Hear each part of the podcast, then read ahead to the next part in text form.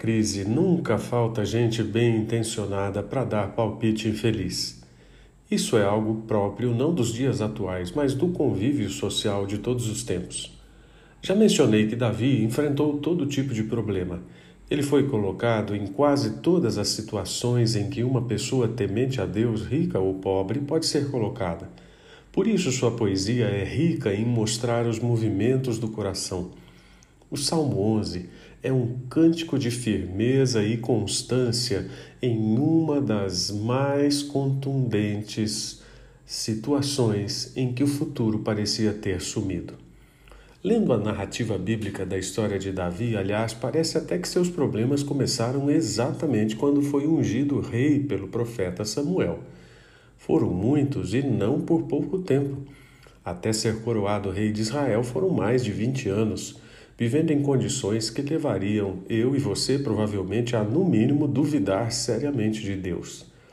Davi recebeu então conselhos que, se seguidos, o levariam para longe dos propósitos que estavam reservados para seu futuro. A experiência do salmista, mais uma vez, tem algumas orientações que são de grande ajuda para qualquer pessoa que enfrenta adversidades e perde as melhores perspectivas dos dias que estão por vir. Quando o futuro se mostra assustador, não fuja. Davi sabia o que era ser fugitivo e o conselho parece contraditório, então. É preciso entender bem, no entanto, que tipo de postura tinha o futuro rei. Ele não era motivado por covardia. Tudo que fez sempre mostrou temor a Deus, respeito ao rei como ungido do Senhor e confiança no que estava prometido para a sua vida. Quando foi obrigado a viver como um criminoso fugitivo, ele sempre depositou diante de Deus suas mágoas, aflições e clamores por livramento. Seus amigos, cheios de boas intenções, lhe disseram para fugir como um pássaro para a montanha. Davi respondeu a isso com indignação, preferindo ousar diante do perigo do que desconfiar de Deus.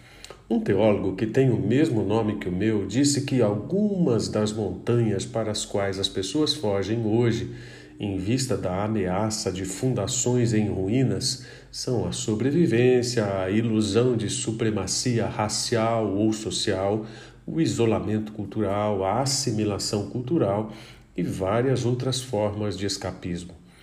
Quando o futuro é amedrontador, não seja influenciado por palavras medrosas. Aliás, tem gente que parece que é especialista em apavorar os outros.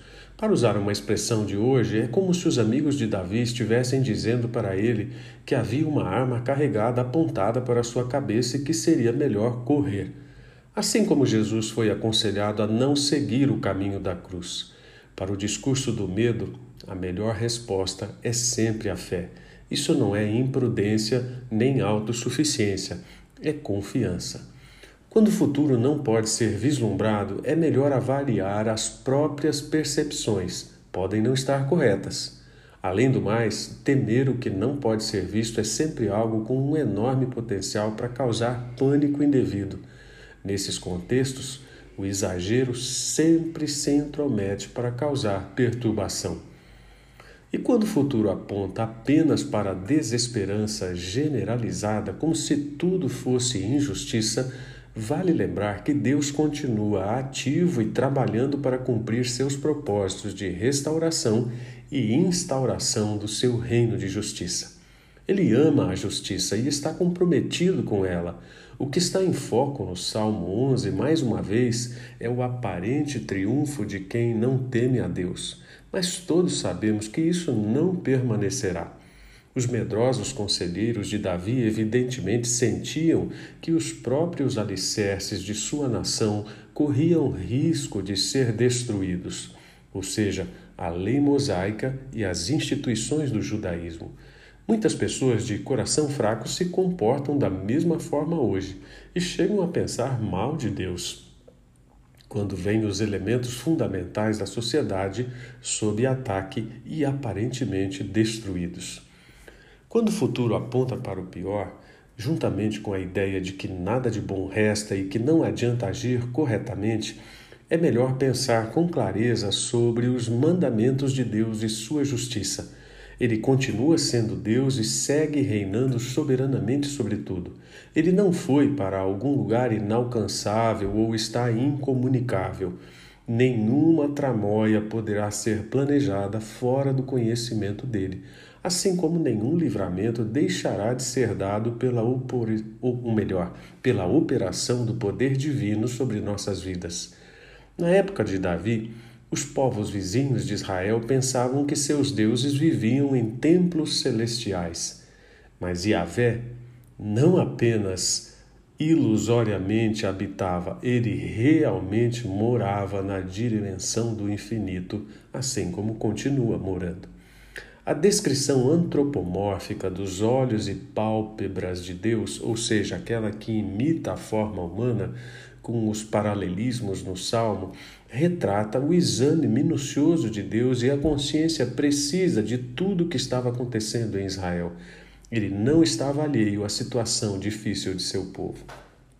Jordan Peterson, o festejado psicólogo que já mencionei outras vezes, diz que quando a cultura se desintegra, ela desaba no caos subjacente a tudo. Sob tais condições, o indivíduo pode mergulhar de maneira voluntária e tão profunda quanto ousar e redescobrir os princípios eternos que renovam a visão e a vida. A alternativa é desespero, corrupção e niilismo, subjugação impensada às falsas promessas do utopismo totalitário e da vida como um escravo infeliz, mentiroso e ressentido. Por fim, quando o futuro sugere algo difícil demais, o alívio deve surgir da percepção de que nenhum teste permitido por Deus é superior ao que pode ser suportado. É uma garantia da palavra dele. Em cada prova, é certo que ele não está nos empurrando para longe de sua presença, mas está nos buscando para perto de seu conforto. Na verdade, quem despreza Deus é que será empurrado para longe dele, para um destino eterno de destruição. Outra garantia das Escrituras está em Romanos 8: nada pode nos separar do amor de Deus. É verdade que às vezes ele sacode as coisas para que aquelas pessoas que o temem trabalhem na construção do que é prioritário e não se concentrem em manter apenas os andaimes. Wittgenstein um filósofo austríaco falecido em 1951, disse que não é sem sentido acreditar que a época científica e técnica é o começo do fim da humanidade, que a ideia do grande progresso é uma cegueira como a do conhecimento finito da verdade, que no conhecimento científico não há nada de bom ou desejável e que a humanidade que aspira a esse conhecimento joga-se numa armadilha não é absolutamente claro que não seja esse o caso. Moral da história: quando Davi considera a grandeza de Deus, sua visão e cuidado sobre tudo, ele conclui que confiar no Senhor é a mais segura de todas as condutas. Cadê o futuro que estava ali? Não sei, mas vou ficar firme esperando por ele.